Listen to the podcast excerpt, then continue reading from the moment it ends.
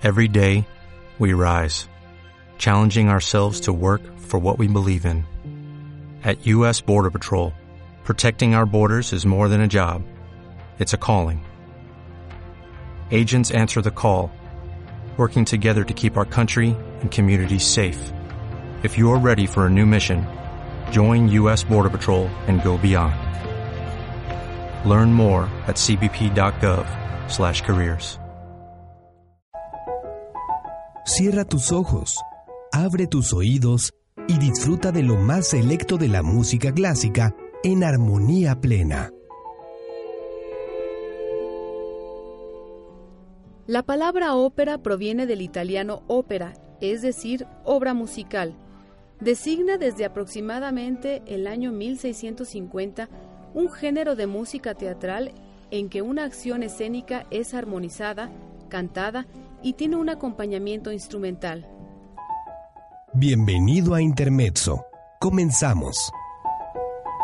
Las representaciones son ofrecidas típicamente en teatros de ópera, acompañados por una orquesta o una agrupación musical menor. A diferencia del oratorio, la ópera es una obra destinada a ser representada. Varios géneros de teatro musical están estrechamente relacionados con la ópera, como son la zarzuela española, el singspiel alemán, la opereta vienesa, la ópera cómic francesa y el musical inglés y estadounidense. Cada una de estas variantes del teatro musical tiene sus características propias.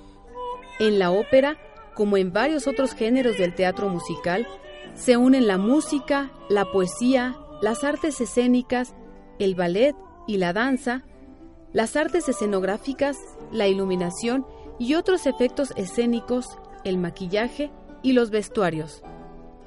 El honor de ser la primera ópera que aún se presenta regularmente le corresponde al Orfeo de Claudio Monteverdi, compuesta para la corte de Mantua en 1607. El movimiento operístico del bel canto floreció a principios del siglo XIX, siendo ejemplificado por las óperas de Rossini, Bellini, Donizetti, Puccini, Mercadante y otros más. Bel canto en italiano significa canto bello, y la ópera deriva de la escuela estilística italiana del canto del mismo nombre. Las líneas belcantísticas son típicamente floridas e intrincadas, requiriendo suprema agilidad y control del tono. Continuando con la era del bel canto, un estilo más directo y vigoroso fue rápidamente popularizado por Giuseppe Verdi, comenzando con su ópera bíblica Nabucco. Las óperas de Verdi resonaban con el crecimiento del espíritu del nacionalismo italiano en la era postnapoleónica y rápidamente se convirtió en un ícono del movimiento patriótico. A principios de la década de 1850, Verdi produjo sus tres óperas populares, Rigoletto, Il Trovatore y La Traviata, pero continuó desarrollando su estilo, componiendo tal vez la mayor gran ópera francesa, Don Carlo, y culminando su carrera con dos trabajos inspirados en obras de Shakespeare, como son Otelo y Falstaff las cuales revelan el gran crecimiento en sofisticación de la ópera italiana desde principios del siglo XIX. Wagner fue uno de los compositores más revolucionarios y controvertidos de la historia de la música. La ópera no volvió a ser la misma después de Wagner y para muchos compositores su legado constituyó una pesada carga. Por otra parte, Richard Strauss Aceptó las ideas wagnerianas, pero la tomó en una dirección muy diferente. Desde mediados del siglo XVII se estrenan en España cientos de obras en las que existen rasgos estilísticos propios y a veces muy singulares. En España ocurre como en el resto de los países europeos, excepto Italia, en que se representan desde el comienzo las formas teatrales más cultivadas en Europa ópera bufa, ópera cómic, comedia musical, opereta, que dan lugar todas ellas a formas teatrales cantadas y habladas sobre las cantadas. Es crucial la aparición de la zarzuela, obra lírica que alterna partes cantadas con partes habladas en castellano. Debido a su éxito, este legado lírico permite calificar a España como uno de los países más interesados en cualquier tipo de teatro cantado y en consecuencia en la ópera.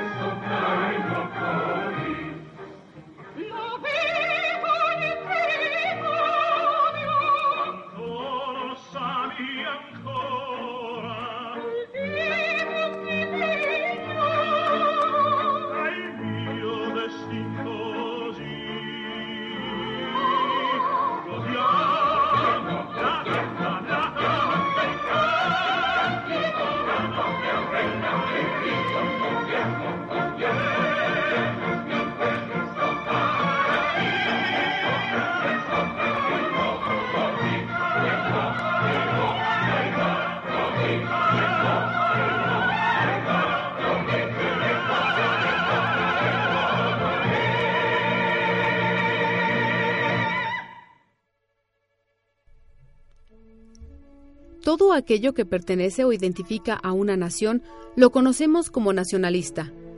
En el caso de la música, el nacionalismo es un desarrollo natural del movimiento romántico que se llevó a cabo durante la segunda mitad del siglo XIX, puesto de manifiesto especialmente a través de la ópera que utilizó la lengua del propio país, pues el romanticismo y la democracia favorecían la descripción de caracteres, paisajes y personajes de áreas geográficas delimitadas que coincidían generalmente con las naciones.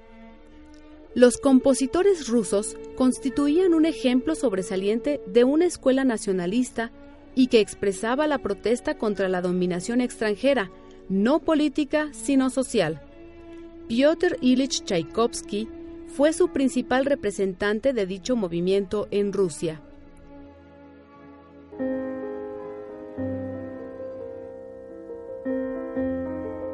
La mejor selección de música clásica aquí en Intermezzo. Vamos a una pausa y continuamos.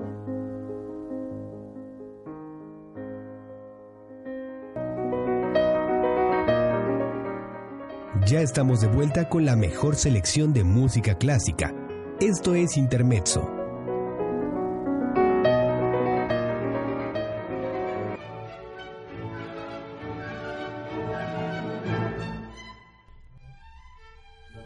Checoslovaquia, que comprendió primero a Bohemia, Eslovaquia y Moravia, fue el que más condiciones poseía en Europa para haber accedido al supremo genio musical. Antonin Dvorak es el compositor más representativo de dicha nación. La primera música de carácter nacionalista fue la de Hungría. Constituye una versión de la expresión zíngara a cargo de proveedores sofisticados de música popular ligera con compositores como Bela Bartok y Soltán Kodali. En Finlandia, el nacionalismo tuvo como representante al compositor Jan Sibelius.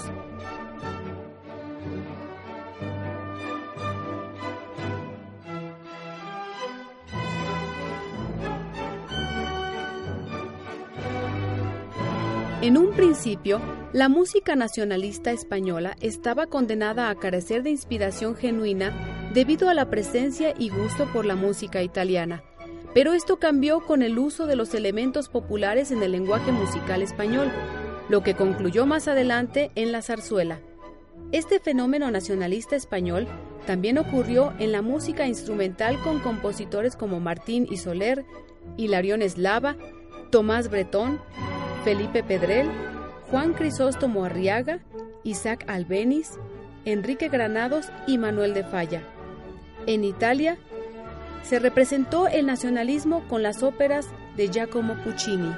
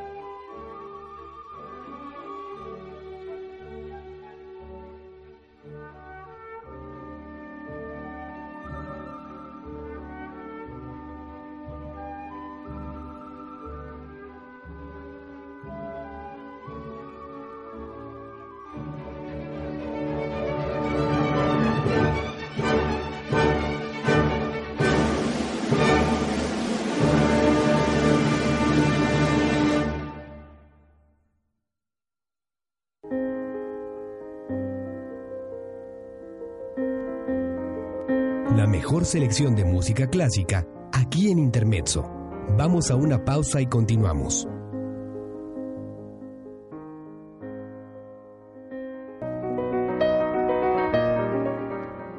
Ya estamos de vuelta con la mejor selección de música clásica. Esto es Intermezzo.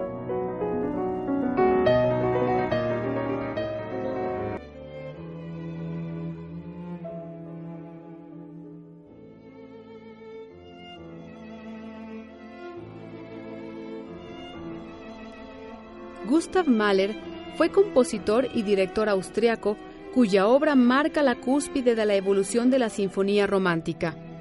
Nació el 7 de julio de 1860, estudió música en el Conservatorio de Viena y filosofía en la Universidad de esta capital. En 1897 fue nombrado director artístico de la Ópera Imperial de Viena. Gracias a su tesón consiguió que en la década siguiente Viena gozara de un gran prestigio internacional como centro de ópera con representaciones ejemplares de obras de Gluck, Mozart y Wagner. En 1907, Mahler viajó a Nueva York, donde entre 1908 y 1910 dirigió la Metropolitan Opera y de 1910 a 1911 la Filarmónica. En las sinfonías de Mahler se encuentran influencias de Beethoven, Brahms, Wagner y Bruckner. Al igual que Wagner y Bruckner, Mahler utilizó amplios recursos orquestales y su orquestación se anticipó al siglo XX en cuanto a la búsqueda del color en los diferentes instrumentos, la utilización de pequeñas combinaciones instrumentales y la inclusión de algunos pocos comunes como la mandolina y el armonio. Su música es siempre de tipo contrapuntístico. Para él, la orquestación era una herramienta para obtener la mayor claridad posible en las diferentes líneas musicales. La obra de Mahler supone la máxima evolución de la sinfonía romántica. Para mí, solía decir, componer una sinfonía equivale a un acto de creación del mundo. Sus sinfonías más breves tienen una duración de una hora y la más larga de más de una hora y media, con un primer movimiento de 35 minutos. Mahler se encargó de llevar casi al límite el sistema tradicional de tonalidades y armonías, aunque alterando su premisa básica, por lo que la mayor parte de sus sinfonías presentan esquemas tonales progresivos que finalizan en una tonalidad diferente a la inicial. Mahler se sitúa en el límite mismo de los recursos de la herencia tradicional. Fue consciente de la desintegración de los valores armónicos y formales que vivió las sinfonías de Mahler constituyen un viaje psicológico, por lo general en forma de batalla tiránica, perdón. Las sinfonías de Mahler constituyen un viaje psicológico, por lo general en forma de batalla titánica entre el optimismo y la desesperación expresados de forma irónica. Esta mezcla de alegría y desesperación, cuyo origen son tristes recuerdos de infancia, fue identificada por Sigmund Freud como la faceta central del carácter del compositor. Sin embargo, todas las sinfonías excepto la número 6 finalizan en un ambiente de alegría o al menos de serena resignación. Su música transmite, en último término, una mezcla de vulnerabilidad humana y consumada musicalidad. Falleció el 18 de mayo de 1911 en Viena.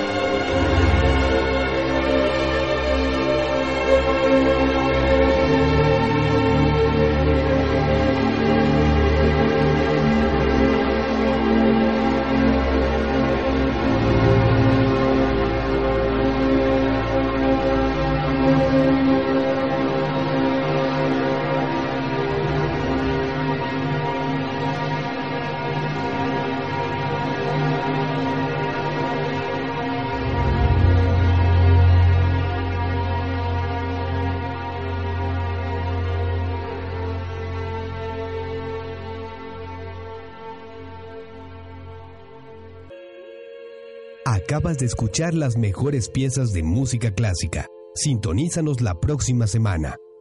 Continúa escuchando UBAC Radio